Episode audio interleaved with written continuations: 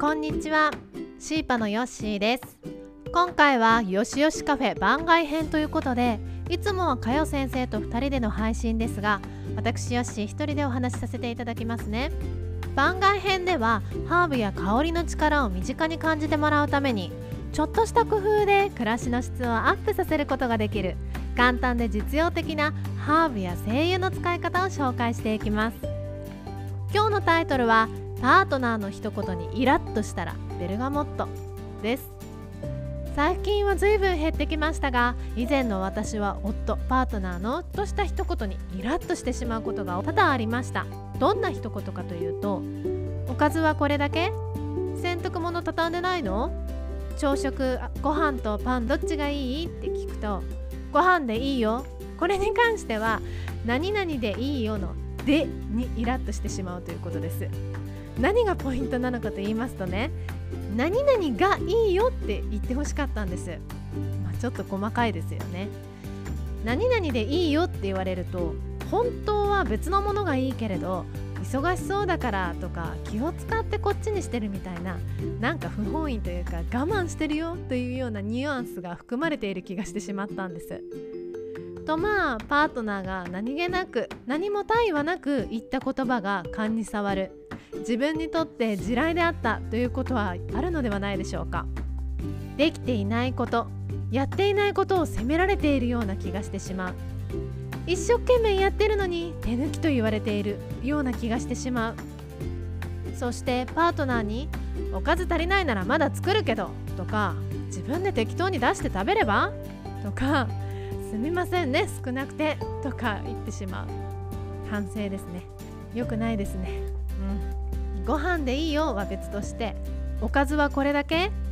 洗濯物畳んでないの？とかってパートナーは自分に確認をしているだけで責めているというわけではないんですよね多分。もしかしたら洗濯物を手伝ってくれるつもりだったのかもしれないですよね。そんな反応をする私に対してパートナーは「えなんで怒ってんの?」とびっくりしたりイライラしてるなという感じでしょうかね。パートナーの精神状態によっては喧嘩に発展してしまうこともあるでしょう。でも思い返してみるとその一言が気にならない時もあるって気づいたんですよ。パートナーの一言が気になる時と気にならない時って何が違うんでしょうね。私が思うにそれは自分に余裕があるかないかの違いだと思います。自分が時間的に体力的に精神的に余裕がある時はさほど気にせずさらっと流せてむしろあれやってこれやってって手伝ってもらうこともできる。けれどやらなきゃいけないって思うことがたくさんあっていっぱいいっぱいで精神的にも肉体的にも疲れている例えば仕事が忙しかったりいろいろあって疲れてる日に帰宅したら朝できていなかった家事の残りがあってうんざり。とにかく夕食だけは作らなきゃと思って体に鞭打ちながらやっている時。あとは子供が小さい時何もかもが中途半端片付かない部屋どんどん増えていくやること。容赦なく子供から要求がある。それでも頑張って頑張って頑張ってる時。そう心身ともに疲れてる時です。そんな状況の時に自分がやらなきゃいけないと思いつつできていないことについて突っ込まれつつかれようものならできていないことできていない自分を責められているというマイナスな受け止め方をしてしまうというものです。特に身近な存在であるパートナーから言われるとねあとは子供もあるかな親もあった。身近な人に言われるとイラッとしてその感情をぶつけてしまいます。でもこれをして解決することってないんですよね。何が嫌なのかどんな状況なのか分かってもらえないことが多い気がします。私はイラッとしたらとりあえず深呼吸してその場をやり過ごすことにしています。近くに精油があればネロリやカモミールローマンなどの鎮静効果のある香りをかきながら深呼吸します。まあ、むしろ実際はそんな時間がないからイラッとするので精油を使わずに深呼吸で耐えることが多いんですけれども香りの力を借りることで気分を落ち着けやすくなります。とりあえず身近な人を攻撃したり感情的になってしまうという状況は避けられるわけですね。しかし一旦イライラが収まったからといってそれを放置しては解決にはなりませんよね。私はその後に時間を作るようにしています。5分から10分ですかね。子供が寝るのを待ったり車や洗面所に引きこもったりしてとにかく一人になる時間を作りました。夜なんかは眠いかもしれませんがなんとか起きてやるか。朝に早起きして時間を取ります。なぜそこまでして一人の時間を持つかというとイライラの火は消えたように見えてまだ完全には消化しきれてないんです。火は出てないけれどまだ熱々の炭のような状態ですね。これを放っておくとどうなるか分かりますよね。火事になるんですよ。何が言いたいかっていうとイライラした感情は少しすると忘れているかもしれませんがそのイライラは深呼吸なので無理やり抑え込んだものです。イライラをそのまま放置しておくと今まで抑えて今まで抑えていたものが抑えきれなくなる時が来るということです。それがどのような状態になるのかまだ私には実体験がありませんが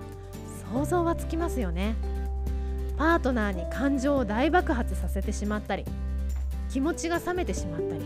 場合によっては別れという選択をするかもしれません。体調が悪くなったり眠れなくなったり鬱になるということもあるかもしれません。そうならないために自分の時間を持つよう努力しています。時間は10分もあれば十分です。イラッとしたことをノートに書きます。セリフ状況思ったことを全部その時に何でも書きます。汚い字で結構。その後に私を助けてくれるのがベルガモットの香りです。ベルガモットの香りをいっぱい吸います。全部吐き出して落ち着いて客観的にノートのノートの内容を眺めていくと見えてくるもの。それはあれ？別に責めてないかも。ということ。自分がキャパオーバーだったという事実。できれば夜感情を吐き出して朝冷静に見直すのがベストです。時間がなければ、まあ、夜のうちに全部終わらしてすっきりさせて寝るというのも手です。まだ少し時間がありそうだったらこのキャパオーバーの原因を作っている自分がやらなきゃいけないと思っていることを全部書き出してやらなくていいものを消してみます。やらなくていいことなんてない！って思う時はやらなくてもどうにかなるものを探してみてください。例えば私の場合なんですけど洗濯物を畳まなくても服は綺麗だから大丈夫。夕食は野菜たっぷりお味噌汁と納豆ご飯があれば OK 掃除機は毎日かけなくてもいい。週に12回できたら優秀家電に頼るのもあり。食洗機お掃除ロボットウォーターサーバー乾燥機付き洗濯機。便利なものを有効に使うという選択肢を積極的にするべきです。これを買う買わないの判断は実際に家事をしている自分だという考えを持つのも大事だと思います。ノートを書き終わって少し余裕ができそうと前向きになれたらとてもいい状態。少し休むことが必要だと思えたらとにかく何が何でも休む。パートナーに言いたいことが出てきたら冷静に伝える。私が香りの力を借りてこれをやるのは精油の香りを嗅ぎながら考えることで脳も活性化しいいアイデアが生まれたり前向きに吹っ切るという考えを後押ししてくれるからです。例えばやらなきゃいけないと思っていたけれど別にいっかと思えたり必要なこととそこまで必要なかったことの仕分けがしやすくなります。休むことに関してはついつい後回しにしてしまいがちですがいい精神状態を保つ頭の働きを良くして生産性を上げるのには休養は必要不可欠です。小さいお子さんがいる時はお昼寝や夜に一緒に寝るなど休むことの優先順位を無理やりでも上げていきましょう。そして今回おすすめしたベルガモットはみかん科の柑橘系の実の皮から取れた香りです。なのでフルーティー甘みがある爽快感のある香りになります。紅茶の香り付けだったりオーデコロンや化粧品に使われている香りです。あまり嫌いな人はいないんじゃないかなって思いますよ。このベルガモットという香りはイメージは解放という感覚のある精油です。柑橘系の精油ですので気持ちをポジティブにしてくれたり東洋医学の視点では滞った気を拡散してくれるとも言われます。ベルガモットは抑圧されている感情を解き放ってくれるとも言われている精油です。アロマテラピーでは更年期の症状疲労感が強い時に使われているようです。ぜひ試しに精油の売り場でこの香りを嗅いでみてください。ベルガモット以外にもネロリを使うこともあります。カモミールローマンと柑橘系で鎮静とポジティブの合わせ技もおすすめですよ。一つ注意点としては柑橘系の精油は使用後に日光に当たると日に焼けやすくなります。ま肌に直接塗布しているわけではないのでそこまで危険があるものではないんですけれども日焼け止めを塗るなどの注意が必要です。何気ない一言にイラッとしてしまう。そんな時は自分が心身ともに余裕がなく疲れているキャパオーバーになっているっていうサインだと思いましょう。人間1日24時間というのは誰にでも平等です。多くすることも減らすこともできません。その中でできることというのも限られています。どうしてもね効率的にやれば何でもできるんじゃないかっていう気持ちに駆られますが限界はあります。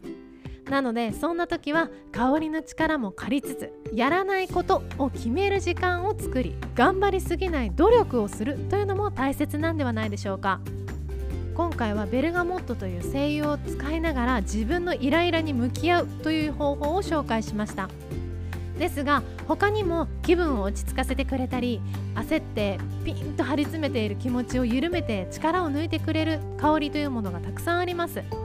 そんな香りを一つ持っておくことでいっぱいいっぱいになっている自分を助けてくれる立ち止まらせてくれる助けになるんじゃないかと思いますよ。の体への影響は体質により様々です。